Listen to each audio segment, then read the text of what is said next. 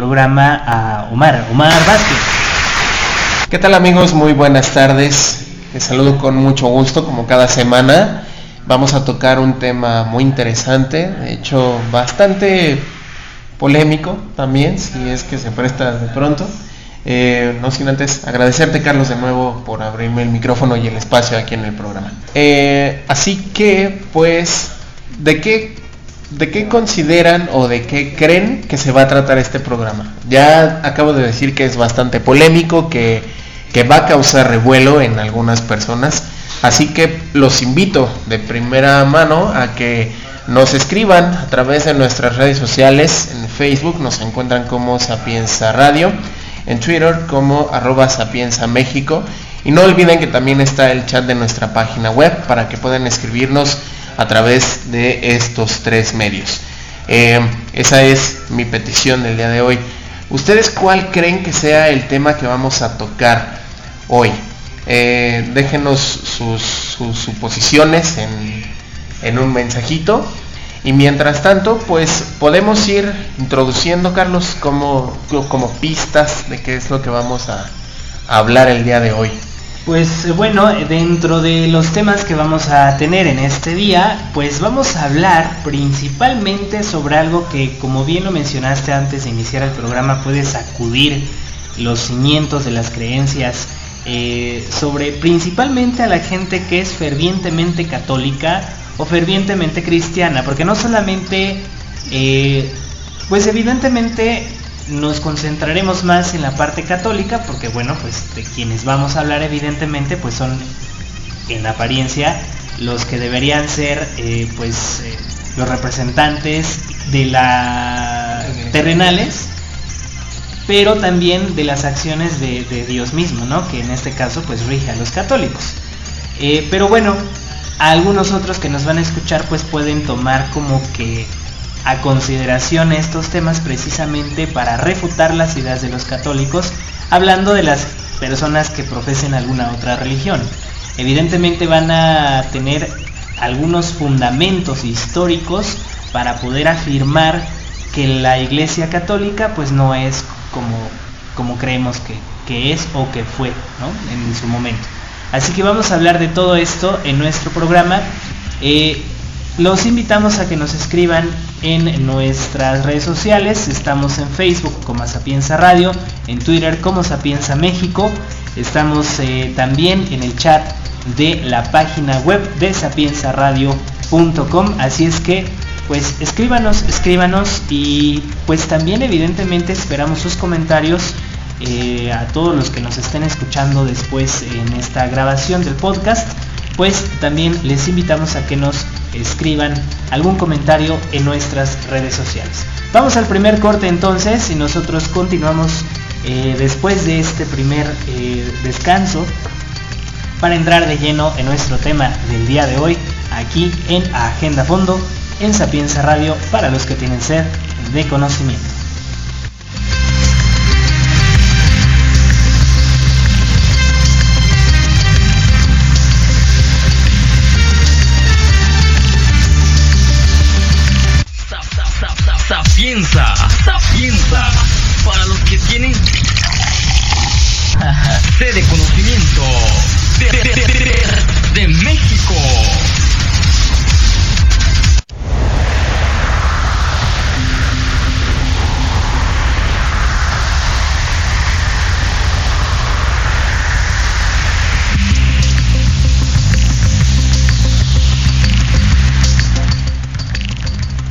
Bueno, ya regresamos aquí a nuestro programa eh, Agenda Fondo en este tema que vamos a tener el día de hoy.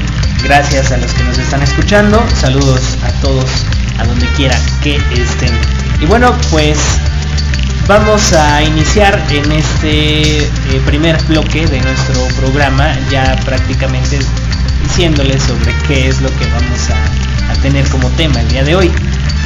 Es un tema pues sí bastante complejo en el nivel histórico porque muchos de los eventos de los que vamos a hablar parecen repetirse a lo largo de toda la historia y entonces eh, pues solamente a veces cambian los personajes pero prácticamente son, son los mismos hechos eh, es la, son las mismas prácticas, eh, son las mismas, la misma sede de poder de casi todos los personajes de los que vamos a hablar a continuación. Pero bueno, nuestro tema del día de hoy se titula Pontificado, los secretos del pontificado. Sí, ¿no? sí, no me recuerdo. los secretos del pontificado, donde evidentemente pues vamos a hablar de cómo se se originó esto principalmente del papado. ¿Quién inicia con el papado? Porque aparentemente, pues, eh, cuando Jesucristo, eh, se dice en los evangelios, le entrega las llaves del reino de los cielos a Pedro, eh, le dice, tú eres Pedro y sobre esta piedra edificaré mi iglesia.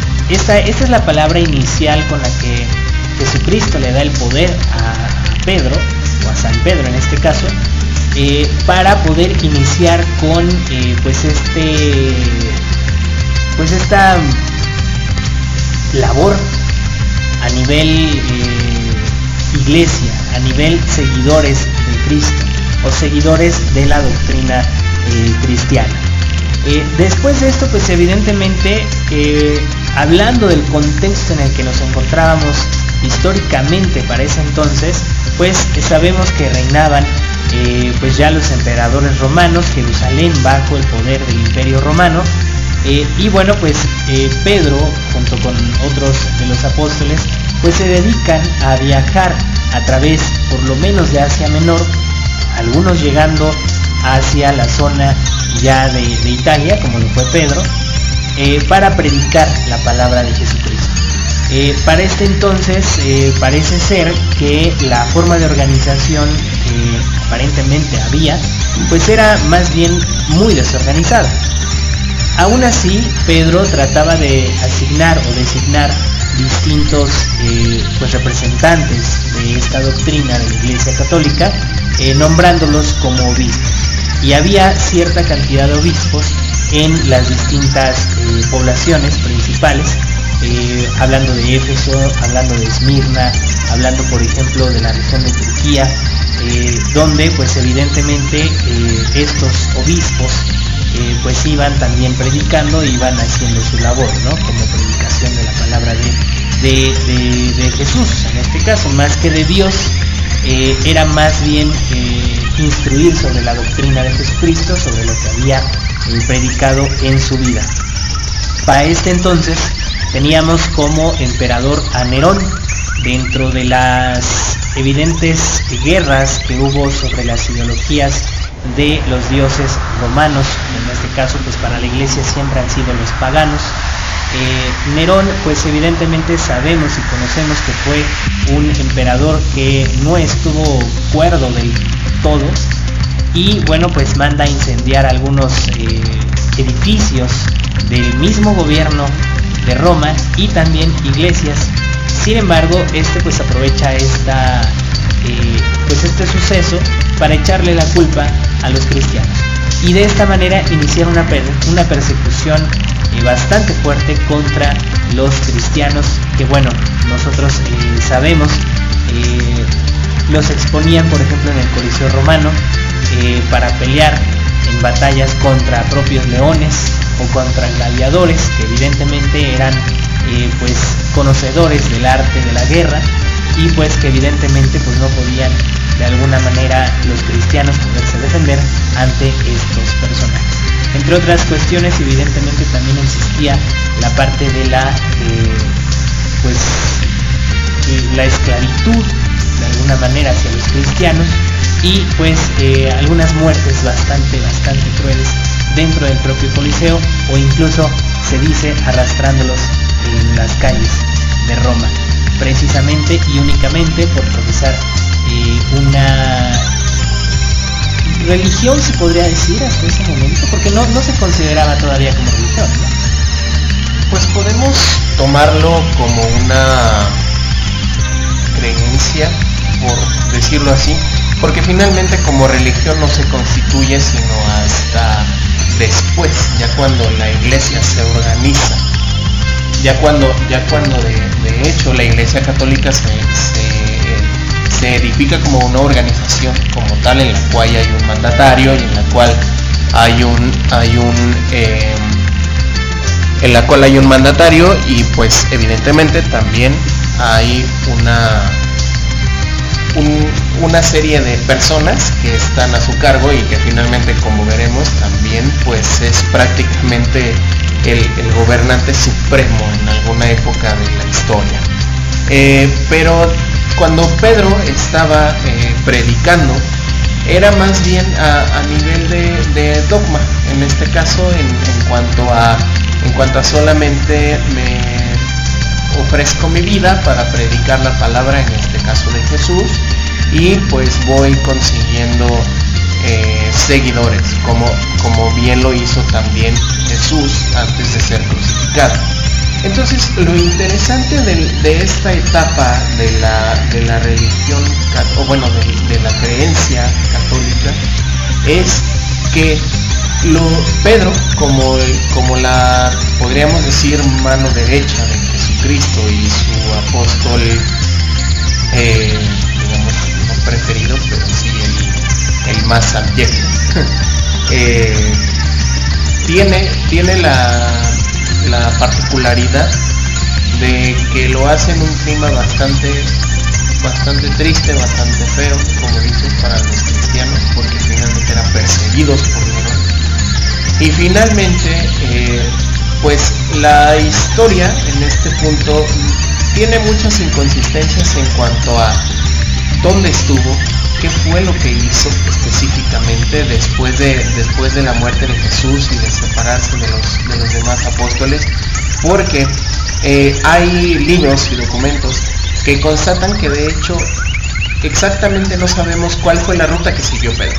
Es decir, sabemos que sí llegó a, a tierras de lo que actualmente conocemos como Italia, sin embargo, no se sabe qué hizo ahí, no se sabe exactamente con quién estuvo, de hecho, ni siquiera se sabe si compartió territorio con alguno de los otros apóstoles, porque recordemos que Pablo, también por aquel entonces, sí hay constancia de que él, de que él estuvo por esas tierras. De hecho, en el libro de los Hechos del Nuevo Testamento se dan algunas, eh, digamos, pautas y claves que nos dan a entender que Pablo sí estuvo como parte de los, de los heraldos de Cristo predicando la palabra. Y finalmente, en todos estos documentos en todos estos registros, no se da ninguna eh, interacción o no se habla de que se haya dado alguna interacción o algún encuentro entre Pedro y Pablo. Eh, sin embargo, la Iglesia Católica a través de los años, a través de los siglos, ha defendido que en efecto Pedro estaba eh, presente en lo que hoy son tierras italianas y que además predicaba la palabra de Jesús. Eh, esta es una de las primeras eh, cuestiones que suscitan polémica al hablar de la historia de la religión católica. ¿Por qué? Porque finalmente, considerando a Pedro como el hijo pródigo de la religión católica, pues tendríamos que asumir que en efecto él fue el que de hecho edificó eh, de manera metafórica la iglesia en tierras, en tierras romanas. Sin embargo, pues los hechos nos demuestran lo contrario. O al menos lo que, lo que los registros tienen como, como asentado. Pues. Eh, ¿Por qué? Porque finalmente incluso eh, ni siquiera el lugar donde está enterrado es claro. No, no, se sabe a ciencia cierta si en efecto en donde está edificada la Catedral de San Pedro es el lugar del sepulcro de Pedro, a pesar de que bueno, ha habido investigaciones y toda la cuestión.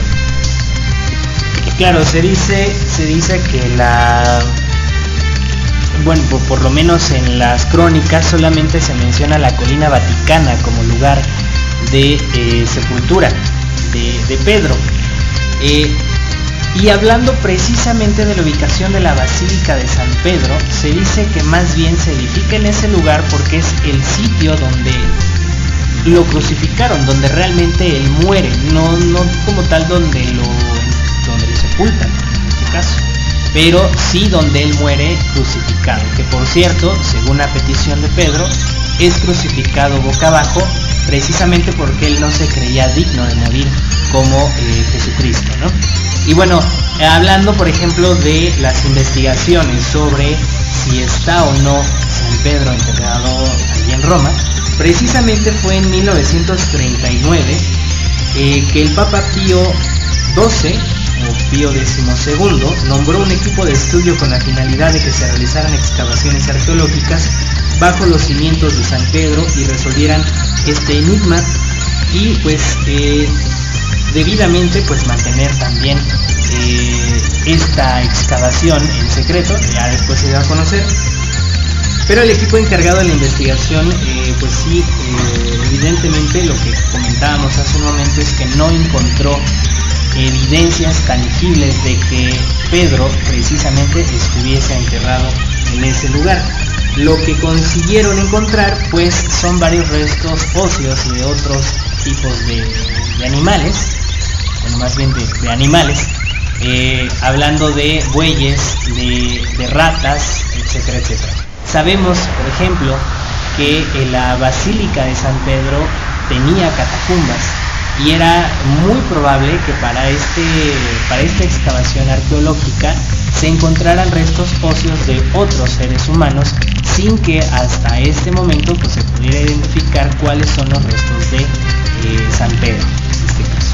Así es que eh, finalmente en 1951 este equipo publicó los informes oficiales con los resultados de la investigación, a pesar de que se realizaron eh, un trabajo, trabajos rigurosos y objetivos, el estudio pues no, no escapó a las críticas que usaban, acusaban a los religiosos de haber realizado una investigación deficiente. Además se comprobó que se había producido un continuo enfrentamiento entre el equipo de investigadores y pues eh, uno de los obispos que estuvo también a cargo de la vigilancia de esta, de esta investigación. Sin embargo, el mismo Pío XII en 1953 autoriza una segunda investigación en la necrópolis vaticana, esta vez dirigida por una experta epigrafista eh, cuya familia tenía una estrecha amistad con el pontífice. Pues cabe señalar que evidentemente las amistades entre pontífices y reyes, eh, algunos eh, acaudalados, eh, algunos eh, también condes, pues va a ser algo que va a ser muy, muy ah, pues común en toda la historia del pontificado desde por lo menos desde Constantino hasta nuestros días.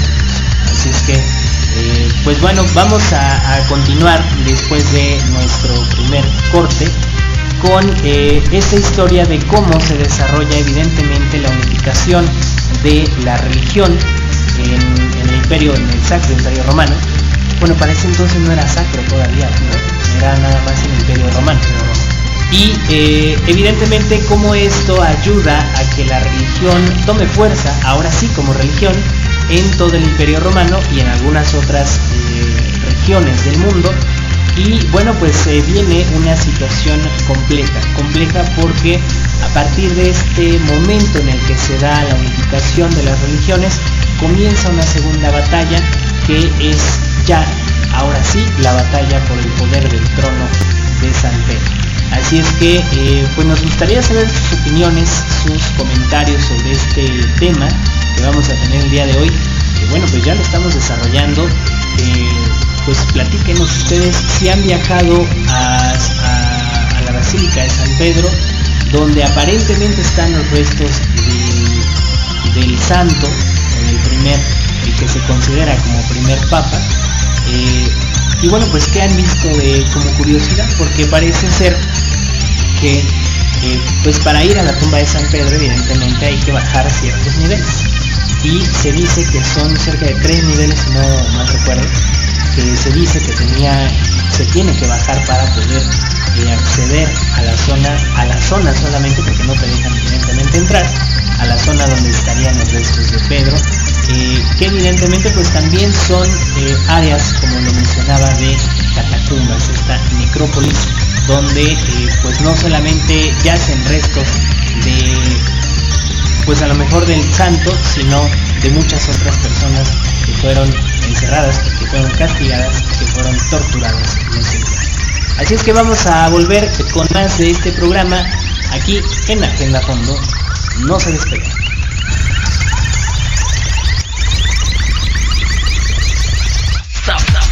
Sapienza,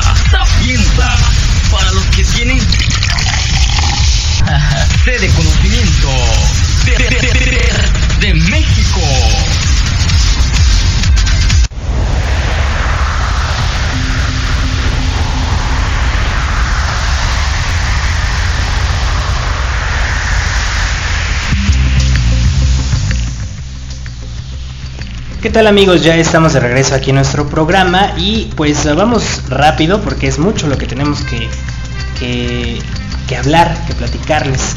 Así es que bueno, nada más para entrar en contexto, en la época de los primeros dirigentes de la Iglesia Católica o los primeros dirigentes de esta ideología, nueva ideología para el Imperio Romano, que es el cristianismo, pues no había papas como tal, no se les nombraba como papas, sino solamente eran pequeños, eran obispos que eh, pues regían ciertas áreas del imperio romano y evidentemente se tomó como obispo central al que residía en Roma, en la ciudad de Roma. Para este entonces, evidentemente los eh, creyentes de esta ideología cristiana pues no estaban totalmente organizados aunque sí estaban creciendo en cantidad. Y es aquí donde el imperio romano, o el emperador romano en este caso, pues toma a consideración el unificar a las religiones para poder controlar políticamente a todos los eh, habitantes del imperio, romano en este caso, que estaban casi casi divididos en 50% paganos y 50% cristianos. Entonces viene ahora sí la época de Constantino. ¿Quién es Constantino? Es hijo de Helena, que después se convertiría en Santa Helena. Eh, que bueno, pues evidentemente se dice que Helena tenía sueños en el que se les era revelado, eh, decía ella, que veía a, a la Virgen María o al mismísimo Jesucristo. Entonces estos eh, mensajes que yo, ella aparentemente recibía a través de sueños, se los comunicaba a Constantino que pretendía ser el nuevo emperador de Roma.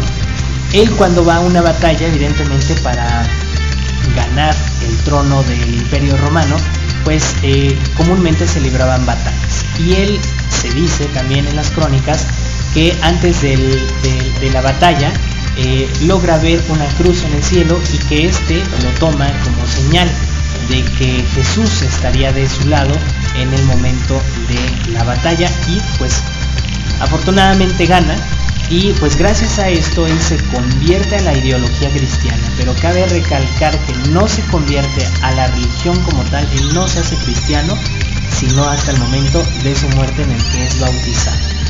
Y bueno, Constantino entonces, Constantino el Grande, se le menciona así por unificar a estas religiones, por apaciguar pues eh, las desavenencias que había en el imperio y por trasladar también la capital del de, eh, imperio romano a Constantinopla. Él evidentemente por ser un grande pues funda una ciudad a la que más bien le cambia de nombre solamente por eh, su nombre, Constantino eh, que pasa a ser Constantinopla. Esta capital en este caso sería eh, la que conoceríamos como Bizancio y bueno pues ahí se erigiría eh, parte también él decía que él no podía estar en Roma porque pues ya el digamos el representante de Dios en la tierra ya estaba en Roma y él como que no se sentía digno de compartir el mismo territorio y por eso traslada la capital a Constantinopla. Pero además viene un evento que es reconocido como de los más grandes, por lo menos en la religión católica, ahora sí como religión, que es el concilio de Nicea. ¿Qué nos puedes platicar en este, en este caso sobre el concilio de Nicea? Bueno, como tal, el concilio de Nicea fue precisamente eh, una asamblea, por decirlo de algún modo, en el cual, en el cual se estableció eh, unificar eh, las, dos, las dos religiones, como bien, bueno, las dos creencias que había en ese entonces en el Imperio Romano. ¿Por qué? porque finalmente el paganismo, y de hecho ese término que usamos todavía en la actualidad viene de ahí, que precisamente ellos creían en eh, Mitra. Y entonces esta creencia en Mitra era la que predominaba entre los habitantes del Imperio Romano. ¿Cuál es la situación? Que es que había, había como una combinación de varias... En el Imperio Romano sabemos que Roma conquista los territorios egipcios. Y al momento de conquistar los territorios egipcios, toda la creencia de los dioses de Egipto florece en el Imperio Romano. Entonces, antes de este concilio, la, mayor creencia que había o el mayor pleito que había entre creencias era entre las creencias egipcias, por esto de Mitra, y las creencias del cristianismo.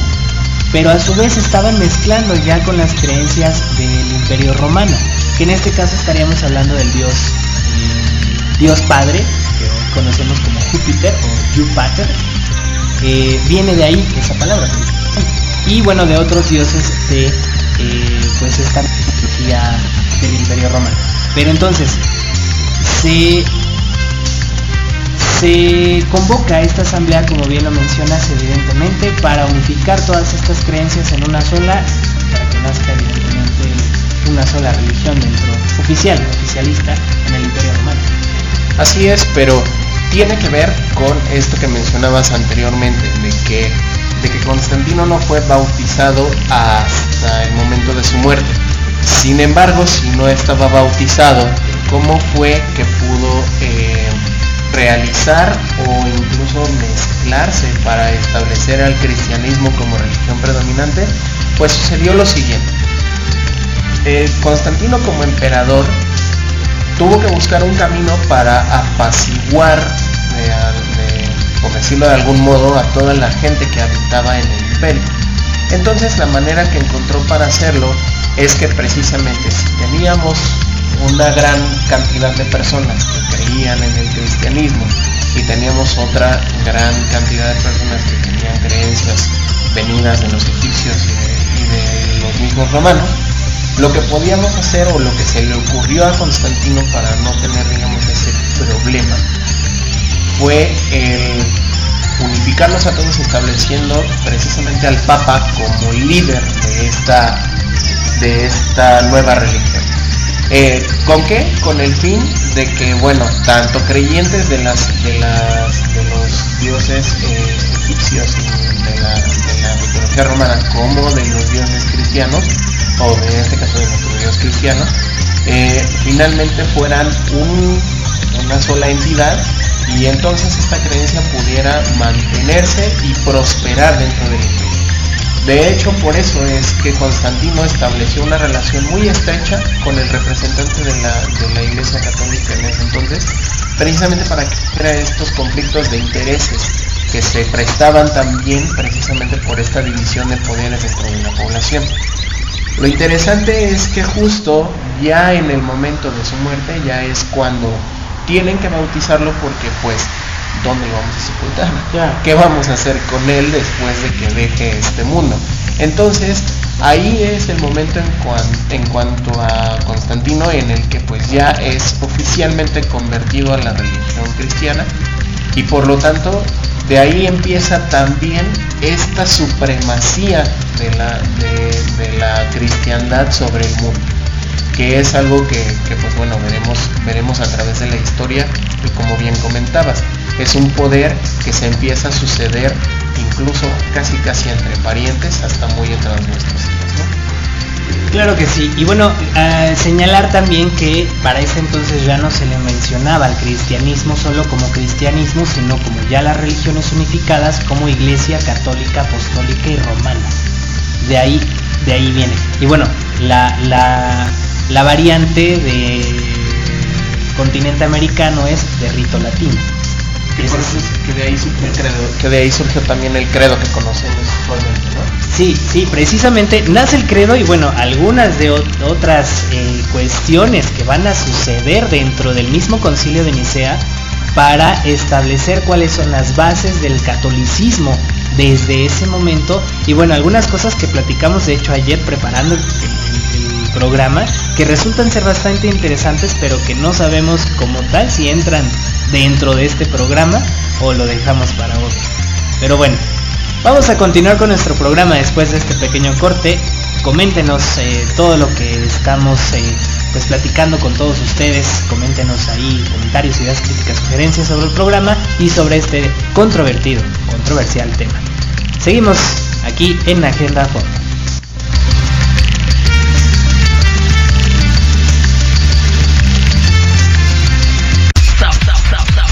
Sapienza, sapienza, para los que tienen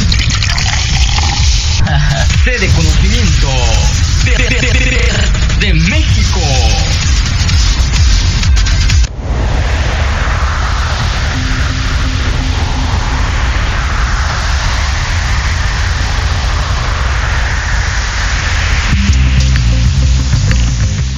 Bueno, ya estamos en vivo nuevamente aquí en nuestro programa de Agenda Fondo.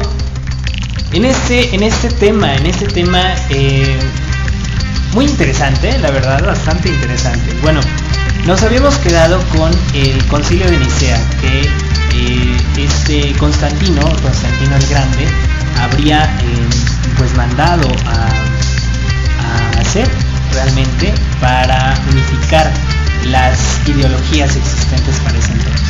Pero hablábamos que en este concilio no solamente se tomaron decisiones sobre eh, la unificación de la religión, sino se votaron distintas cosas.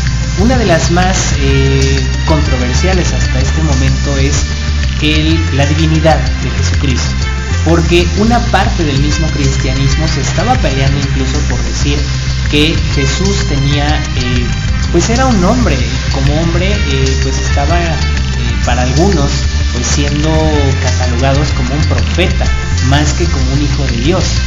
Pero para otros, para otra pues, área de los creyentes, pues era el Hijo de Dios, un Hijo de Dios divino que había nacido por obra y gracia del Espíritu Santo.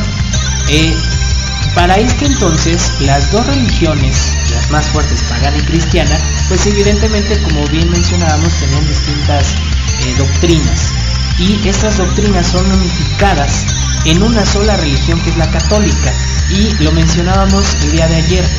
Solamente como dato, el nacimiento de Jesucristo se sabe que fue el 25 de diciembre, pero justamente para la religión pagana, el 25 de diciembre es el nacimiento de Osiris, Adonis y Dionisios. Estos eh, dioses paganos nacen el 25 de diciembre y justamente esa fecha era la que se tomaba como fiesta mayor del Imperio Romano para eh, venerar al Sol Invictus, el Sol Invencible. Eh, y evidentemente pues había un día dedicado solamente para pues la divinificación o la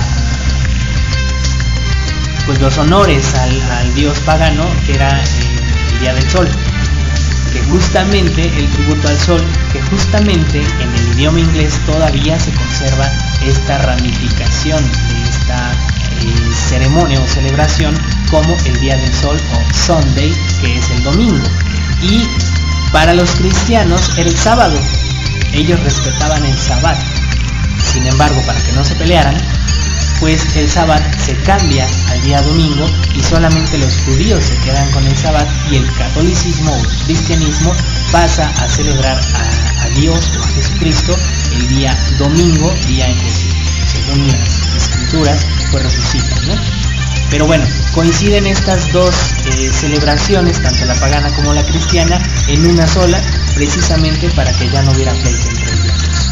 Pero bueno, dentro de todo esto, eh, los nombramientos de papa para este entonces, eh, pues tenían que ver con quién quedaba como obispo de Roma, o en su caso, al, emperador, pues quien quería de alguna manera también que fuera, pues, el vicario de Cristo.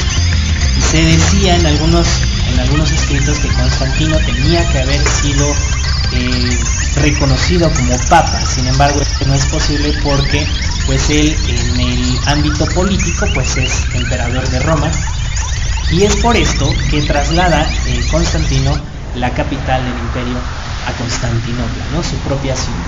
Pero bueno, dentro de todo esto, evidentemente hay obispos que son eh, guías de la Iglesia Católica, ya ahora sí como tal, y se dan ciertos eh, episodios de algunas eh, cuestiones que son, pues ahora sí que un poco oscuras. No sabemos realmente si pasaron, porque para ese entonces no, no existían demasiados escritos, escritos y en uno de estos episodios se da una aparente leyenda, ¿no? Que es la de la mujer que llegó a convertirse en eh, pontífice o en vicario de Cristo. Ella es, eh, o él, el Papa, es Juan VIII. Juan VIII, en el que pues se decía, se dice, según las crónicas, que pues más bien era una mujer, ¿no? Que eh, era muy inteligente, que era, venía de Inglaterra, si no me equivoco, y que eh, logra engañar, eh, logra engañar a los cardenales para ese entonces y este, pues logra hacerse con el, trono de San Pedro. Evidentemente esto pues no sabemos si, si ocurrió al final pero pues es algo que hasta este momento se cree que puede, puede haber ocurrido. Hasta, bueno, esta historia se extendió principalmente hasta el siglo XII, por lo menos hasta este siglo donde el relato pues tenía todas las características de lo que hoy denominaríamos como leyenda urbana. Este, pues esta leyenda, incluso por varios cronistas, eh, pues ejemplificada como Esteban de Borbón y el dominico Martín el Polaco, que recogieron en sus trabajos pues esta historia sobre el pontificado de la célebre aventura de Juan. Y de hecho el suceso acabó dándose por cierto hasta el seno de la propia iglesia y en el año 1600 todavía era visible un retrato con el nombre de Johannes VIII y eh, pues todavía vamos a tener eh, algunos relatos y justamente este, este relato también se plasma en el tarot. En el, el tarot de hecho tiene una carta que se llama la sacerdotisa haciendo alusión a una mujer convertida en pontífice. Así es, y lo interesante es que precisamente se cree, incluso casi por entre 3 y 4 siglos, que de hecho existió porque precisamente como comentas Carlos, uno, su retrato estuvo entre los, entre los papas que, que figuraban en la cronología de la religión católica. Sin embargo, lo interesante es que después del pontificado de, Juana, vendría de hecho una matriarca, por así decirlo, la cual si bien no gobernó eh, ni tuvo el pontificado, eh, a su, a su cargo, digamos ella directamente, sí fue la que tejió los hilos para que, pues sí, las personas, o en este caso los hombres que ella dictaba, pudieran ascender al poder y al trono del, y al trono del pontificado. Estamos hablando de Teodora y Marosia. En este caso son dos, son dos mujeres que provenían incluso de la vida galante, por decirlo menos, pero eh, que supieron con mucha maestría mezclarse con las altas esferas de la tanto de la religión como de la corona del imperio del imperio sacro del sacro imperio romano. Eh, por lo tanto eh, Teodora y sobre todo Marosia fueron las que lograron eh, pues meter y uso ese término porque no hay uno más adecuado lograron meter a la fuerza prácticamente a los pontífices que rigieron a la Iglesia Católica durante los siguientes años. Y en este caso lo mencionan en la historia, en los anales de la religión católica, como el siglo más oscuro, de hecho, de la, de la, de la iglesia. ¿Por qué? Porque fue en, este, en, estos periodos en los que, en los que, estuvo, en los que está presente, pues Sergio III, Juan XII, eh, cuando se dio incluso uno de los episodios más oscuros, por así decirlo, de la religión católica. Y este es el concilio cadavérico. Eh, este es muy interesante porque de hecho ocurrió como tal cuando el Papa Urbano estaba a cargo de la, de la Iglesia Católica y del pontificado. Fue muy interesante porque eh, Urbano ordenó exhumar los restos de del Papa Formoso, quien eh, fue llevado a juicio, en efecto, su cadáver fue llevado a juicio para juzgarlo por todas la, por todos los supuestos crímenes de los que los Espoleto, otra familia que también estaba detrás de la gente que subía al pontificado, lo acusaba. El juicio de hecho es muy famoso precisamente porque el, el, cadáver se decía que ni siquiera podía sostenerse en la silla. Hubo que atar el cadáver a la silla para que Urbano pudiera hacer todo el juicio y, a grito abierto. Es decir, en, la sala en la cual estaban Formoso eh, gritaba, Formoso, eh, Urbano gritaba a, grito abierto, repito, todos los crímenes de los que se le acusaba y evidentemente toda la gente que estaba en la sala pues eh, no podía soportar el hedor. Al final encontraron a Formoso culpable, como era obvio, y se le condenó a dejar sus restos en una fosa común. Sin embargo, no conformes con esto, Urbano volvió a exhumar los restos de Formoso para posteriormente ya incinerarlos y arrojarlos en el río Tíber. Eh, todo esto es un resumen muy, muy, muy pequeño de lo, que, de lo que ocurrió en ese episodio histórico. Sin embargo, hay varios documentos que lo recogen y en los que se relata que de hecho eh, tanto la gente como el abogado de oficio que le pusieron a Formosa en ese entonces ni siquiera podía aguantar las arcadas y las ansias de vomitar del, del hedor tan horrible que despedía un cadáver pues que llevaba prácticamente un año enterrado. Eh, y bueno, después de esto pues se dio eh, también algunos otros episodios oscuros de la, de la historia del papado. Uno de ellos es, por ejemplo, el de Sergio III, que es el que denominan como la pornocracia.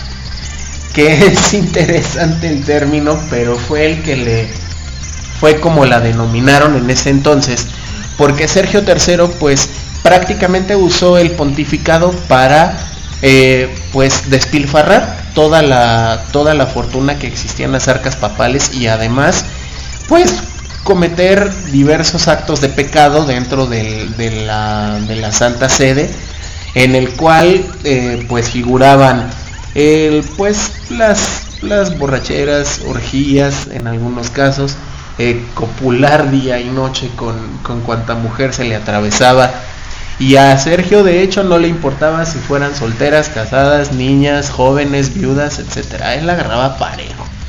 Entonces es interesante porque pues son datos oscuros que de hecho la Iglesia Católica hoy en día pretende y de hecho eh, hacen, promueven el que pues se olvide o no se hable tanto de esta época oscura, pero finalmente ocurrió.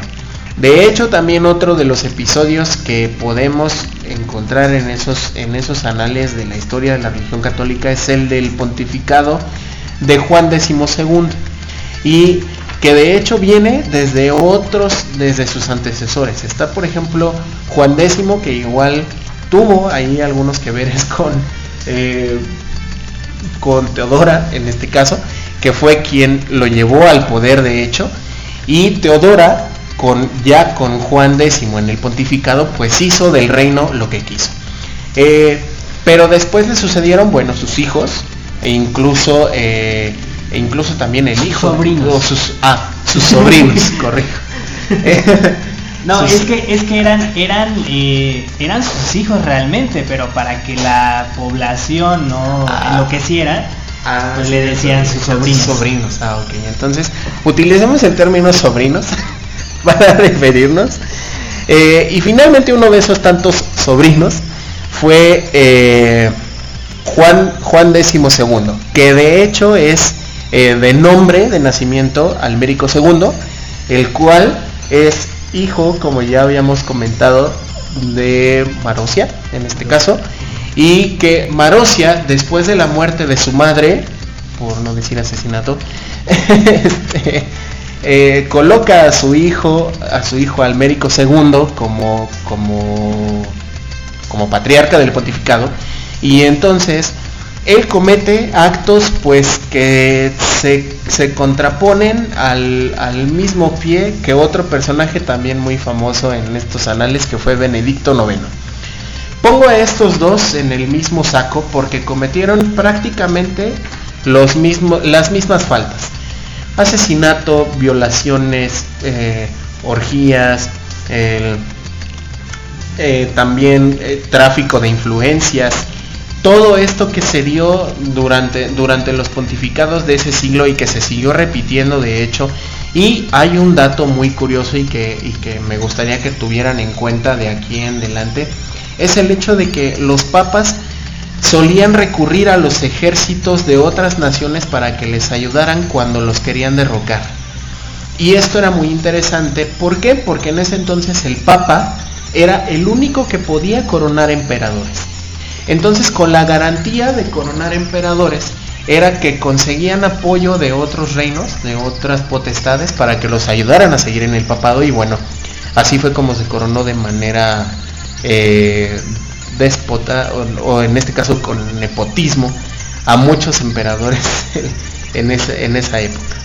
Pero bien, pues vamos a un corte y regresamos para hablar acerca de, de, más episodios oscuros que se vinieron, pero también qué fue lo que pasó después con la Iglesia Católica y de si eso es más oscuro todavía de lo que les acabo de platicar. Ya regresamos.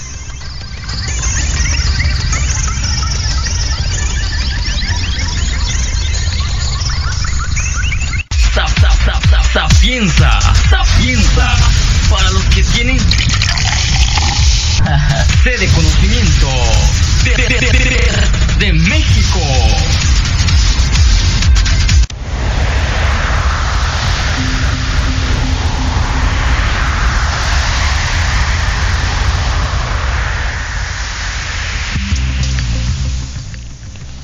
Continuamos amigos aquí en Agenda a Fondo a través de Sapienza Radio. Eh, y bueno, les recordamos que están abiertas nuestras redes sociales y nuestro chat para que puedan comunicarse con nosotros. En Facebook como Sapienza Radio, en Twitter como arroba Sapienza México y en la página sapienzaradio.com. Y bien, antes de continuar, eh, tengo que corregir un dato de lo que estaba hablando antes del corte que ah, cuando hablé del juicio de Formoso, en el cual dije que Urbano fue el que exhumó los restos de este papa y fue el que lo juzgó. No fue Urbano, sino fue Esteban VI durante su pontificado cuando ocurrió todos estos hechos. Eh, alrededor del año 897 más o menos.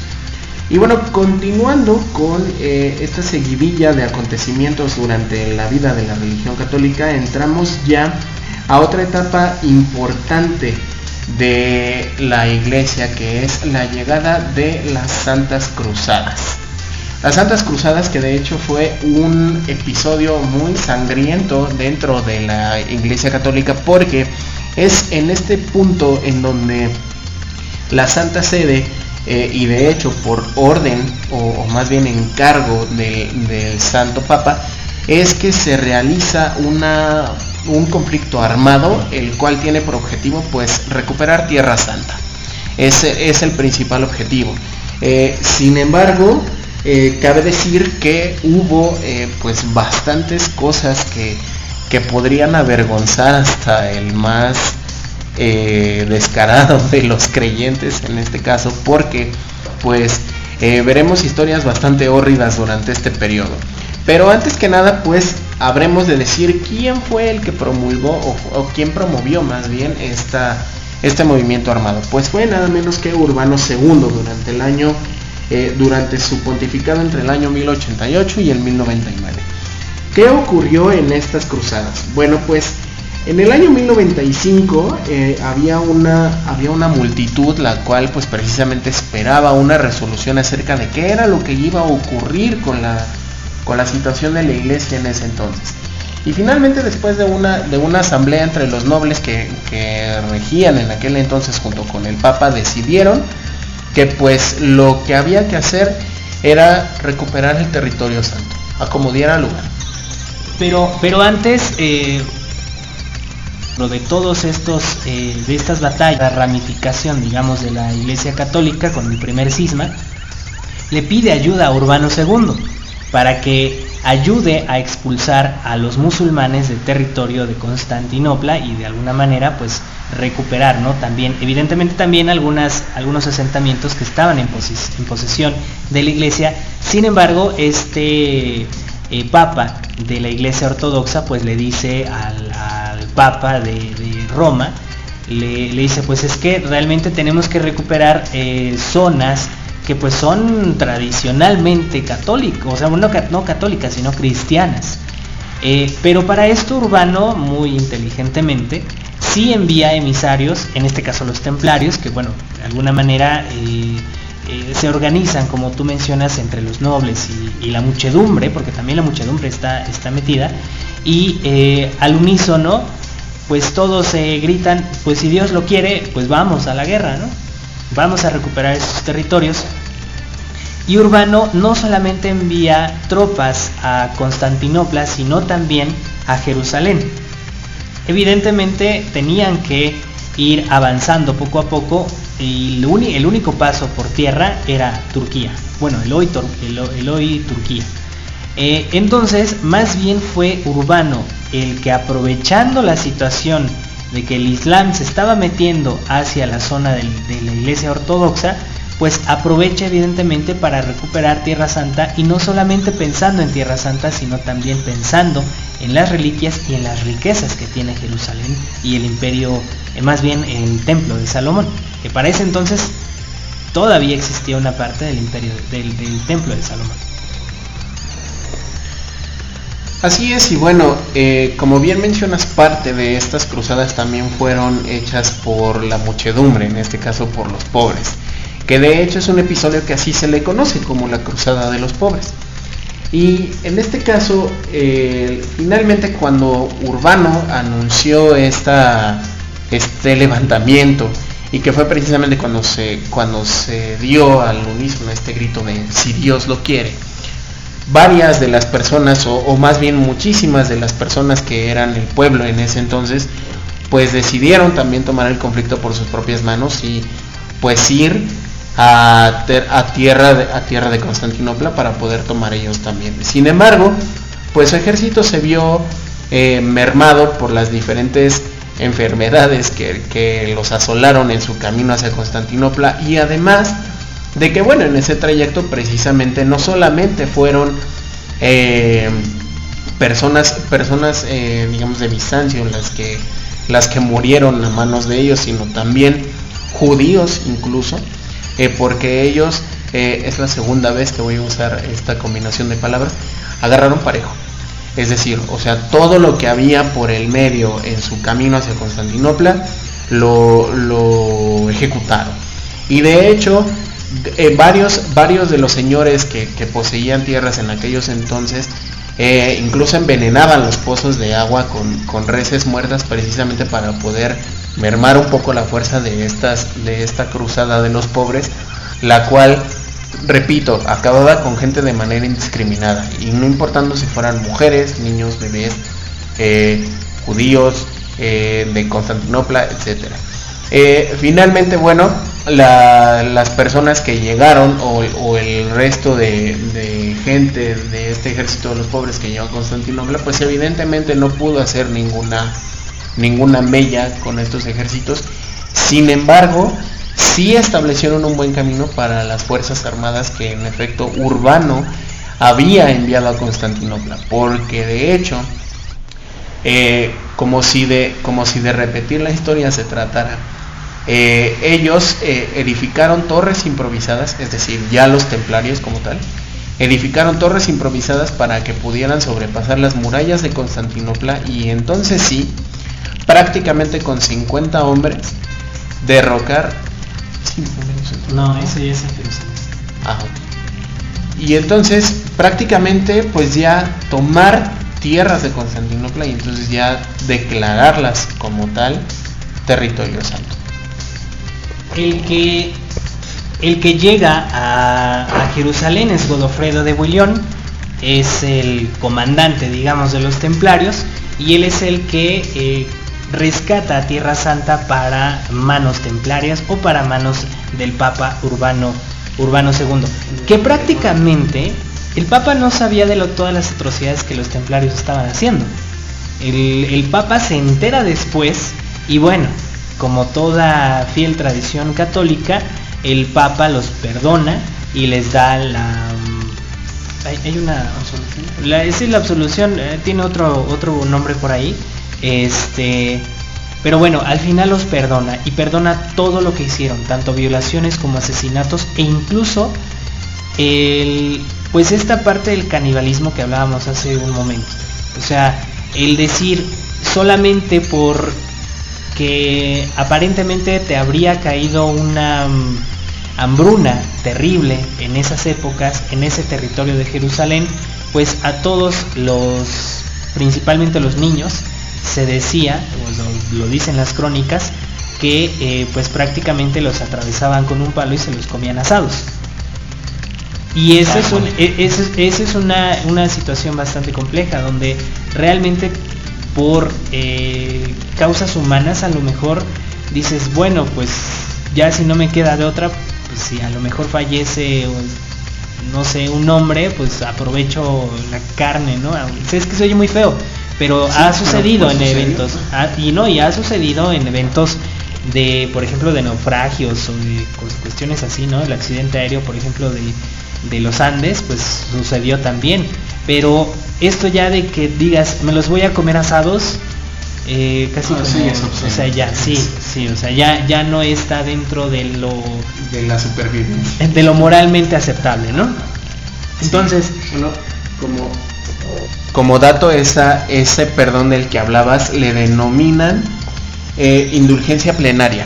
Es, es, esa, es esta indulgencia plenaria la que Urbano II eh, vierte sobre estos, sobre estos guerreros, diagonal asesinos, eh, para perdonar sus pecados porque bueno finalmente ellos eh, finalmente Urbano considera que pues eh, su lucha fue parte de una santa justa contienda que al final pues tenía que hacerse. Entonces es indulgencia plenaria así como se denomina y bueno al final de al final de esta primera cruzada que finalmente pues sí tuvo éxito porque el objetivo era tomar Jerusalén y en efecto se recuperó eh, vinieron otras, otras cruzadas, las cuales pues no tuvieron el mismo éxito, eh, precisamente por precisamente bajo esta creencia de que, de que pensando que una segunda o tercera cruzada tendría el mismo éxito, pero no. Y uno de los eventos que vale la pena mencionar en este, en este contexto es el que ocurrió en 1187, cuando Saladino recupera Jerusalén para, para el Islam eh, tras la victoria los cristianos en la batalla de Jatín. A pesar de que los esfuerzos de Ricardo Corazón de León, un noble de Inglaterra, en una tercera cruzada no consiguió eh, sacar a estos infieles de Jerusalén, pues hubo eh, también una, cuarta cruzada en la cual se buscó lo mismo con el apoyo de Luis IX de Francia. esto en, en los años 1268, primero en Trípoli, eh, perdón, eh, con la caída de Antioquia en 1268, Trípoli en 1289 y en Acre en 1291. De estos tres episodios, como recalco, el más importante pues fue el de Saladino, precisamente cuando logró recuperar Jerusalén para el Islam en el 1187. Pues sí, y como estas se dan otras cruzadas, eh, si no me equivoco son nueve, ¿no? En total. Son nueve cruzadas. Y al final resulta que Clemente V, este papa, traiciona a los templarios y comienza a, pues sí, a, castigar de alguna manera todas estas atrocidades que hicieron en el pasado. Sin embargo, eh, el último gran maestre de los templarios, porque además se trató ya después como una sociedad secreta casi casi, porque ellos sabían mucho y además tenían muchas riquezas de los saqueos que habían hecho en Jerusalén. Pero eh, Jacques de Molay es el último gran maestre de los, de los templarios y él realmente le dice al Papa que va a morir. Cuando ya en este entonces, vamos a hablar en el siguiente segmento del nacimiento de la Inquisición, Eh, ya existe la, Inquisición para este entonces y Jacques de Molay al momento de ser quemado en la hoguera le dice tanto al Papa como al Rey que van a morir en cierta cantidad de tiempo y efectivamente sucede como una gran maldición. Así es que con esto, ya, ya entrando al camino hacia la Inquisición, regresamos con nuestro programa de Agenda Fondo. No se despeguen.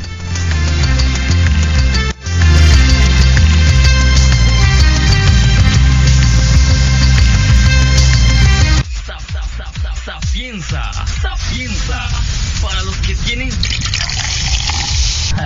sede conocimiento de, de México.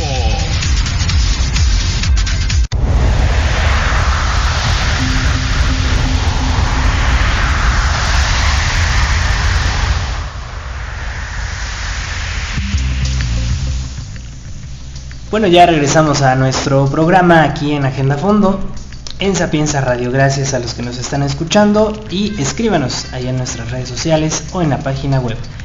Bueno, pues antes del corte estábamos hablando de esta orden de los templarios que pues fueron creados para recuperar tierras de eh, la Iglesia Católica, principalmente tierras de eh, Jerusalén o Tierra Santa. Sin embargo, sin embargo, el pues prácticamente eh, los reyes son los que comenzaron a darle mucho poder a los templarios, porque se dice incluso que los templarios son los iniciadores de lo que se conoce hoy como la banca moderna. ¿Por qué? Porque estos templarios tenían tanto apoyo, no solo por parte del Papa, sino de los reyes y de los lugares donde iban, eh, que iban recuperando, que eh, pues se hacen de una riqueza increíble. Y para esto los mismos reyes son los que llegan a pedirles favores a los templarios o préstamos. Y uno de estos reyes fue Felipe el Hermoso, Felipe de Francia, que llegó a pedirles eh, muchos principalmente muchos préstamos. Lo que se dice es que eh, el rey llegó a pensar que ya estaba tan endeudado con los templarios que pues evidentemente no tenía, no, tendría ya con qué pagarles. Y el Felipe el Hermoso comienza a pensar, bueno, si elimino a los templarios, pues también se eliminan mis deudas. Entonces eh, es por esto que comienza una cacería, se puede decir, en contra ahora de los templarios y eh, pues al final, pues evidentemente, evidentemente, eh, pues los persiguieron. Se dice que fue un 13 de septiembre cuando dentro de toda Francia, principalmente Francia, Alemania e Italia, empiezan a buscar a los templarios, los apresan, muchos de ellos no se sabe si murieron presos o si murieron asesinados en el momento de la pues de, esta cacería. Y eh, pues uno de los eventos más eh, controversiales que existen es cuando eh, pues apresan al gran maestre que es Jacques de Molay. Este es el último gran maestre de los templarios y antes de morir en la horca, justamente frente a la iglesia o la catedral de Notre Dame, eh, pues eh, es asesinado junto con otros templarios, pero él, lanza, él lanza una maldición, una maldición que es pues prácticamente muy conocida dentro de la historia porque él prácticamente le dice tanto al Papa como a el como al rey de Francia le dice Clemente y tú también Felipe traidores a la palabra dada os emplazo a los dos ante el tribunal de Dios a ti Clemente antes de 40 días y a ti Felipe dentro de un año y efectivamente los dos fallecieron en el tiempo en que Jacques de Molay eh, pues lo, lo mencionó y bueno, pues con esto comienza eh, también un periodo de decadencia nuevamente para la Iglesia Católica. Y es que a partir de este entonces, cuando los templarios que gozaban de gran eh, apoyo por parte de la misma población son exterminados, comienza pues este periodo donde Evidentemente aquí estamos viendo justamente esta escena donde el Papa está al lado de un rey y el rey es el rey de Francia. El rey de Francia, bueno, se dice evidentemente que dentro de todos los eh, todas las batallas que había, habrían librado la Iglesia Católica o el Papa en sí, pues estaba eh, pues la lucha contra los bárbaros o, los lombardos, creo que eran los que estaban en esa región de Italia, que estaban evidentemente tratando de recuperar tierras eh, y bueno, pues dentro de todas las tierras que estaban tratando de ocupar, solamente les faltaban los estados pontificios. Y los estados pontificios son estos, este territorio que justamente Constantino les regala en el momento del concilio de Nicea, precisamente eh, para que la iglesia los pueda manejar de alguna manera y pues eh, se sabía que todas estas regiones que al final pues sí tenían un representante político del Sacro Imperio Romano eran eh, pues muy codiciadas precisamente por los bárbaros ya en esta época. Ya estaríamos hablando de los años 1200, 1300, donde los lombardos eh, estaban tratando de tener el poder de eh, los estados vaticanos o de los estados pontificios. Y es aquí donde los papas recurren a otros reyes precisamente en el poder, en, eh, en su poder eclesial de nombrar a cada rey o coronar a cada rey en el nombre de Dios y que cada rey pudiera actuar en el nombre de Dios como bien le, le, pareciera. Eh, es aquí donde justamente el rey de Francia, Felipe en este caso, pues eh, viendo el poder que tiene la Iglesia Católica, pues trata de poner al Papa de su lado. Dentro de todos estos eh, pleitos que se dieron de manera interna con el papado, con los cardenales, el mismo eh, rey estableció o quiso que la mayoría de los cardenales fueran franceses, precisamente para que se pudiera elegir a un papa francés y pudiera de alguna manera pues manejarlo eh, a su mayor conveniencia. En este momento es cuando entonces este rey de Francia eh, trata de poner a un papa, al primer papa francés en esta época y bueno pues lo logra. Lo logra y es entonces cuando comienza a, decirle al papa que pues evidentemente por protección, entre comillas, por protección, trasladase la capital de eh, la Iglesia Católica o el poder central de la Iglesia Católica de Roma a Francia. Por ahí se habló de otra ciudad, antes de Aviñón, ¿no? Antes de Aviñón parece era Lyon, que de hecho es donde se reunieron los cardenales para nombrar al siguiente papa.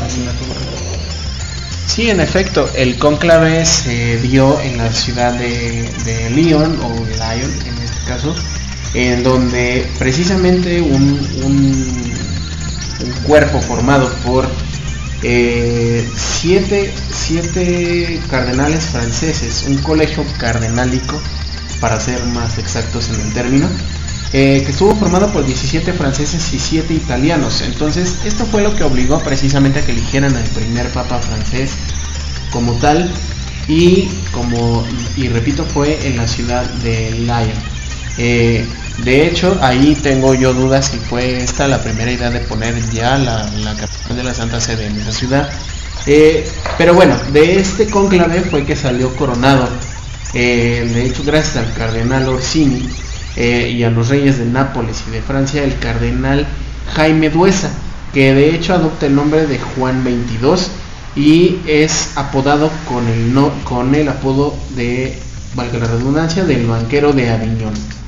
Este papa fue uno de los mayores exponentes de la simonía, ya que de hecho no dudó en ponerle precio a los distintos cargos que había en ese entonces en el clero. Eh, esto con el fin de enriquecer pues las arcas pontificias. Tras su elección quiso regresar a la corte pontificia a Roma, pero las presiones de los cardenales que, que en ese entonces predominaban pues le obligaron a permanecer en Aviñón.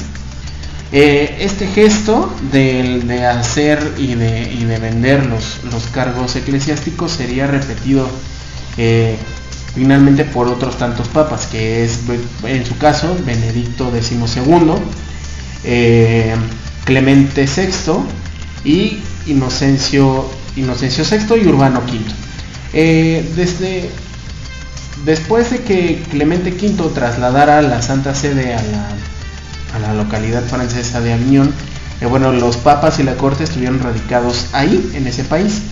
Eh, y bueno, a lo que consideran como una decisión muy negligente, pues causa muchos, muchos quebraderos, tanto dentro de la misma iglesia como en los demás reinos de Europa.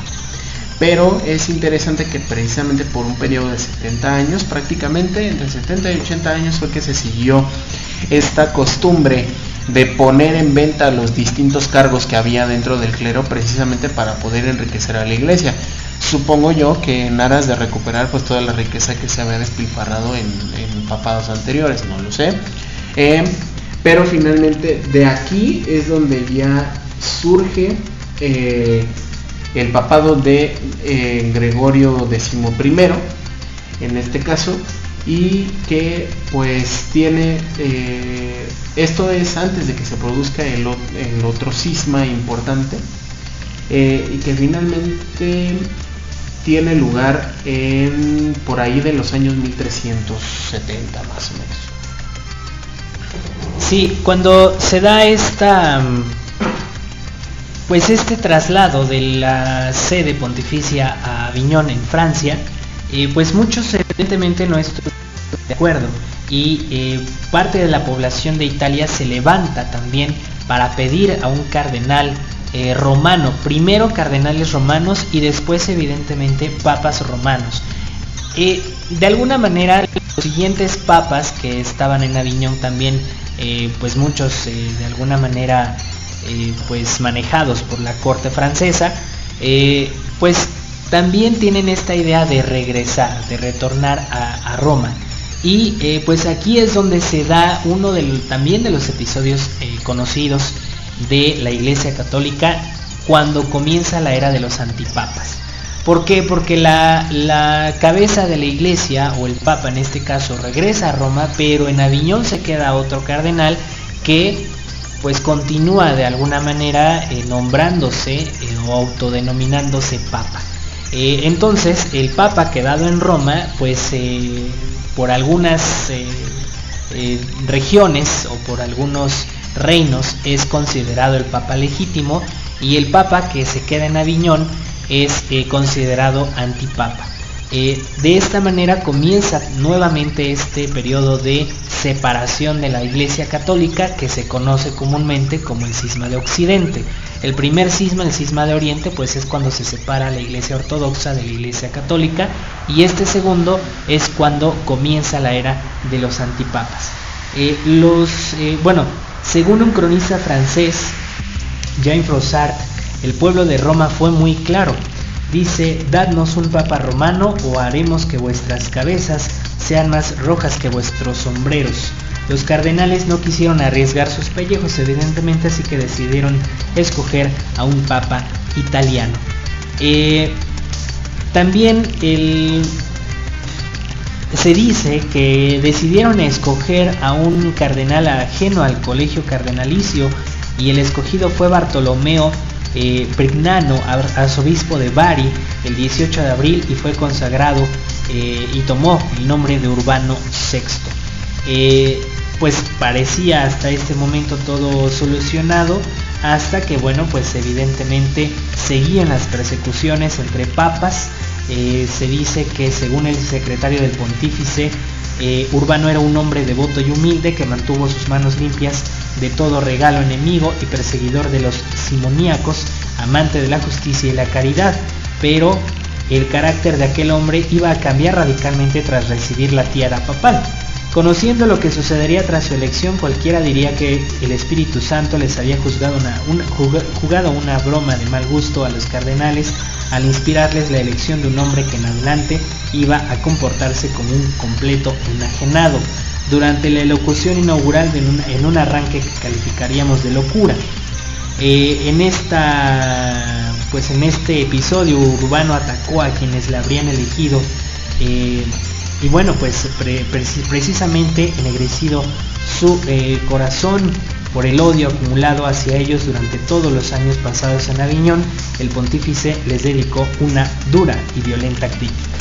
Así es que pues esto fue el reinado en Aviñón, eh, parte de lo que es el cisma de Occidente, un cisma bastante fuerte y pues en adelante conoceremos otros episodios de antipapas, eh, que bueno, a partir de aquí es mucho más recurrente. Seguimos en nuestro programa, muchas gracias por continuar con nosotros, regresamos después de este corte.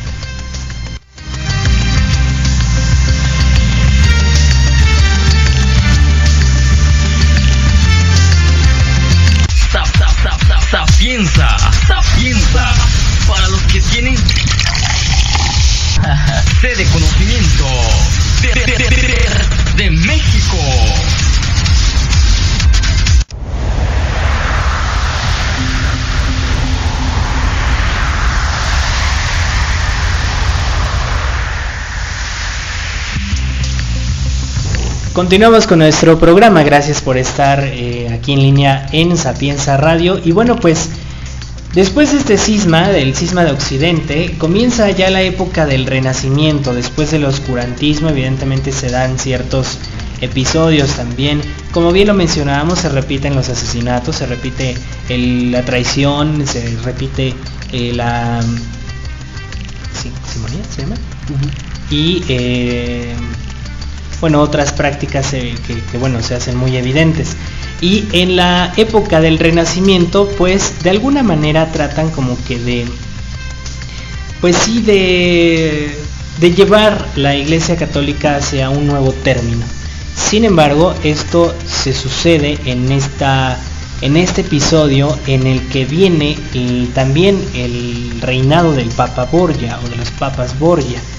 Eh, en esta mm, época, durante la construcción de la capilla Sixtina por el Papa Sixto eh, IV, si no me equivoco, eh, que le pide a Miguel Ángel, pues eh, pintar los frescos de la capilla Sixtina en esta época. Evidentemente no termina el Papa eh, Sixto de pues ver realmente cómo culmina el trabajo de Miguel Ángel y es Julio, Julio, aquí sí no tengo el número de este de este Papa que, que- culmina con los trabajos de la capilla Sixtina. Eh, pero pues eh, pues siguen al final siguen las prácticas de eh, pues tratar de dejar a sus sobrinos como vicarios de Cristo y pues en esta en esta época convulsa donde ya los reinos tienen un mayor poder todavía y eh, lo platicábamos ayer mencionábamos por ejemplo eh, pues esta mm, influencia que ejercían ciertos, ciertas familias, principalmente los Medici, cuando trataban de principalmente pues de poner a alguien de alguien de su familia o poner al papa de su lado. Es Julio II, precisamente, eh, gracias, el que concluye con estos trabajos de Miguel Ángel Bunarotti en la Capilla Sixtina. Pero parece ser que había ciertos eh, conflictos ¿no? entre Julio II y, Miguel Ángel. Así es, se dice que uno de los, pues digamos no episodios oscuros, pero sí una anécdota bastante curiosa dentro de la vida de la religión católica es que eh, Julio II y Miguel Ángel pues tenían diferencias bastante marcadas e incluso llegaban a pelearse por estas diferencias. Eh, ¿De dónde surgían? ¿De dónde surgía todo esto? Bueno, para empezar, eh, hay, que aclarar que Miguel Ángel era homosexual. Entonces, Miguel Ángel, además de homosexual, eh, pues, y artista como tal, tenía un carácter muy, muy fuerte. Entonces, finalmente siendo un homosexual él amanerado y además con este carácter fuerte, pues se daba a respetar como artista dentro de las comunidades de Roma, incluso frente al mismo Papa, frente a Julio II. Lo que no significaba que de hecho por su condición podríamos pensar que a lo mejor se dejaba de Julio II, pero no. En realidad algunas de estas peleas que tuvo con Julio II llegaron incluso a los golpes. Ya se dice que, constantemente tenían ese tipo de peleas por algunas decisiones, sobre todo para la cuestión de los acabados y de todo lo que estaba haciendo Miguel Ángel. Pero lo interesante es que ellos eran muy buenos amigos. O sea, pese a todas estas peleas y pese a todo esto, eran muy buenos amigos y de hecho Ya en el papado de Julio II fue de donde se concluyeron las obras de Miguel Ángel en la Capilla Sixtina como las otras que conocemos tanto en escultura como en arquitectura. Y finalmente, pues es en este papado donde se da, como digo, uno de los episodios más graciosos dentro de la religión católica, pero pues no por ello menos importante, porque de hecho es el nacimiento y la consolidación de uno de los más grandes artistas, si no es que el más grande artista que ha tenido nuestra historia. Pues sí, pues sí, prácticamente eh, hicieron uso de todos estos, eh, pues estas, eh, ¿cómo se puede decir?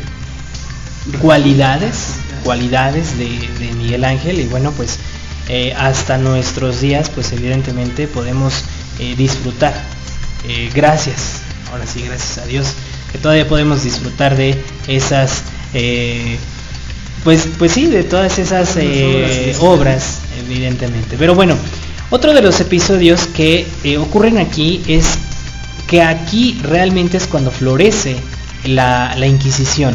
La Inquisición se forma por ahí del año 1300, pero no es hasta el Renacimiento que realmente ejerce el poder. ¿Por qué? Porque es cuando se da el, pues e, e, esta persecución a las mujeres que están, eh, que están acusadas de brujería, que eh, a través de una bula papal, eh, pues el Papa, si no me equivoco, creo que fue León, fue el que considera a, pues, o saca esta bula conocida como el martillo de las brujas para poder, este, pues, matar a todas estas mujeres acusadas de brujería, principalmente en Alemania, en Bélgica y en Inglaterra. Eh, algunas de ellas son eh, incluso pues, eh, asesinadas en la misma plaza de San Pedro. otro de los episodios es, por ejemplo, el, jovencito, el adolescente, con esta pues práctica de nepotismo, donde prácticamente ponían a sus familiares de, papas, y este jovencito que se convierte a los 14 años de edad en papa. Y este, este papa pues prácticamente es eh, pues puesto precisamente por Lorenzo, Lorenzo que presiona al Papa Inocencio VIII para que eh, su imberbe retoño eh, fuera nombrado cardenal con 14 años y efectivamente así fue, aunque con la condición de que no pudiera ingresar en el colegio de cardenales hasta los 17, una edad que consideró más prudente. Giovanni era el nombre de este joven eh, cuando Giovanni cumplió por fin el requisito impuesto por el Papa, se desplazó hasta Roma para incorporarse a sus nuevos quehaceres. Se convertía así en, en el cardenal más joven de la historia de la Iglesia. No era más que un muchacho, pero muy pronto aprendió las reglas del juego político. Durante su etapa como cardenal tuvo una actuación bastante digna. Como papa, las cosas pues serían bastante distintas. Y pues aquí viene el lujo, el, despilfarro e incluso prácticas de orgías dentro de la iglesia eh, bueno, más bien dentro de eh, el Vaticano.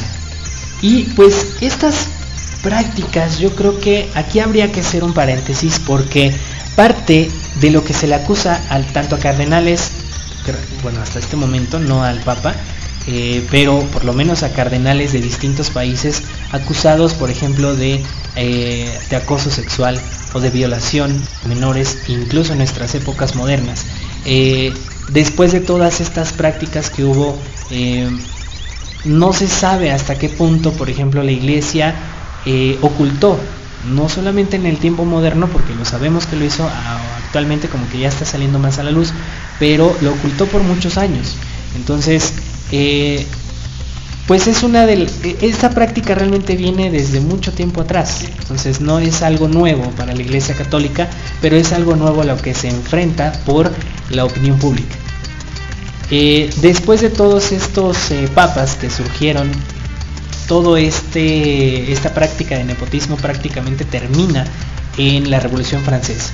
Es cuando realmente ya los papas comienzan a ser nombrados por voto eh, ya comienza la tradición del humo el humo blanco, humo negro, según la elección papal. Y eh, pues suceden otras cuestiones, pero ya por el, poder papal continúa, eso sí. Eh, hubo, por ejemplo, el papa que, combatió ideológicamente contra los nazis, eh, pero suceden episodios también un poco oscuros como la muerte del papa Juan Pablo I, que dura aproximadamente medio mes en el poder y que hasta este momento no sabemos eh, ¿En, qué, circunstancias murió, si fue asesinado, porque fue una de las eh, pues, teorías, no se sabe hasta este momento. El Papa Juan XXIII, por ejemplo, que tuvo estas visiones aparentemente, donde él veía el futuro o logró ver el futuro y lo plasmó en unas escrituras que se conocen ahora como las profecías del Papa Juan XXIII.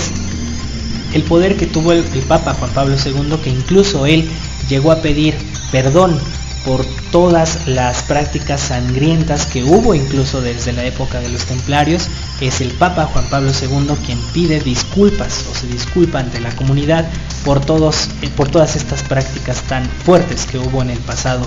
Y después viene, por ejemplo, Benedicto XVI, que después de 600 años lo vemos eh, abdicar al poder, al poder papal, alguna manera, si lo podemos llamar así, y eh, que incluso todavía en el pontificado de Francisco se rumora, ¿no?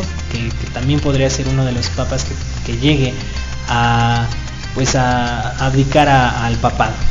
Pero eh, pues todo esto que viene arrastrando la iglesia hasta nuestros días, incluso a pesar de que el Papa Juan Pablo II haya pedido perdón por todo lo que, lo que ocurrió en el pasado de, la iglesia católica, principalmente con, la figura del Papa o con los cardenales, pues eh, creo que queda muy corto, ¿no? Queda muy corto para lo que, lo que tenemos como historia de, de la iglesia o del papado. Sí, que finalmente pues de todo esto que estamos platicando deviene algo que yo siempre he dicho y que es una, es una postura personal que tengo que es que yo creo en Dios, pero no creo en la iglesia. Entonces, y es justo por todo esto que acabamos de platicar, es decir, la iglesia como institución tiene un, un pasado muy oscuro, el cual se puede rastrear bastante, y que finalmente pues todo esto, si lo vemos de manera muy fría, era más bien un negocio para todos ellos. Es decir, eh, la Inquisición misma era un negocio precisamente para también enriquecer las arcas papales en este sentido de todo el despilfarro que ocurrió con varios de estos papas que mencionamos a lo largo del programa. Y lo interesante sería el ver si todas estas prácticas pues continúan precisamente dándose dentro de la Santa Sede, porque eh, al parecer sí, es decir, eh, no se sabe si el mismo Papa lo realiza, pero al parecer varios de sus de sus vicarios que están más bajo de él, pues evidentemente hay pruebas que, que, los inculpan directamente de estas prácticas. Lo que me lleva a pensar o lo que me lleva a sugerir más bien que pues veamos a la religión más bien como un, como un vehículo de reflexión de qué es lo que está pasando con nuestra sociedad porque al final de cuentas la iglesia como los gobiernos pues son reflejo de la sociedad que nosotros estamos construyendo. Y finalmente, si, si hemos construido una iglesia que de dientes para afuera está basada y está edificada en el amor y en las buenas prácticas de nuestro Padre y de, y de su Hijo que vino para salvarnos, pues en dónde queda todo eso a nivel interno. Es decir, no solamente el ir a misa y el cumplir con los deberes eclesiásticos es lo que nos va a salvar y lo que nos va a asegurar un lugar en el paraíso, sino más bien el hecho de, poner sobre la mesa todo esto que hemos platicado hoy y que finalmente, personalmente, yo creo que lo único es que la iglesia le hace mucho daño a la gente. Pues bueno, eh, compártanos sus comentarios, eh, ustedes que nos están escuchando, eh, si si tienen algún comentario sobre lo que hemos hablado el día de hoy.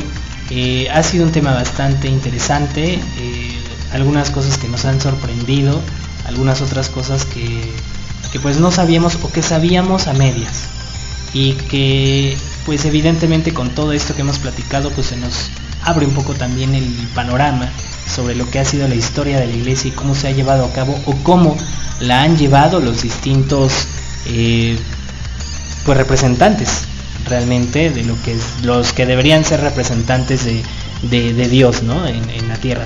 Y, algo, les voy a leer un, pequeño fragmento nada más eh, sobre un, un, libro que recomendamos de hecho, se llama Historia oculta de los papas de Javier García Blanco y comienza con esta frase, dice, dedicado esto lo, menciona así, a los cientos de miles de personas que a lo largo de casi 2000 años se han convertido en víctimas de la ambición, el fanatismo y la intolerancia de algunos hombres que deberían haber sido buenos. Y yo creo que eh, es la, la, frase que resume realmente todo, ¿no? Todo lo que hemos hablado. Eh, evidentemente, como lo menciona ahí, las personas que aparentemente deberían haber sido guías, no solo espirituales, sino ejemplos a seguir, eh, pues prácticamente no lo ha sido así a lo largo de toda la historia. Y hablando de los, de, de, las, de los tiempos modernos, por ejemplo, si hacemos otro programa sobre el tema, es por ejemplo hablar del Banco Vaticano. Que el Banco Vaticano, por algunos textos que han salido eh, de algunos que han traicionado de alguna manera al papado, eh, gracias a ellos conocemos el cómo se eh, administra el Banco Vaticano y detrás de eso, híjole, hay mucha historia, hay mucha historia entre la, la, la, mafia italiana, el tráfico, drogas, bueno, bueno, daría para otro programa totalmente enfocado a eso. Pero, pues no es el caso. Hasta este momento hemos llegado aquí a nuestro programa. Eh, Agenda Fondo, gracias por habernos escuchado, a Jen por pues también ayudarnos ahí en la transmisión, a Pedro que está por allá grabando nuestro podcast. Eh, gracias, gracias Omar nuevamente, una vez más por estar con nosotros. Muchas gracias como siempre Carlos y bueno finalmente pues agradecer a nuestro auditorio por acompañarnos y pues nada, aquí seguiremos. Bueno, pues muchas gracias. Nos escuchamos en otro programa más el próximo miércoles aquí en Agenda Fondo de Sapienza Radio. Quédense con algo de música. Nosotros nos escuchamos mm, más tarde. Para los que tienen sede de conocimiento de México.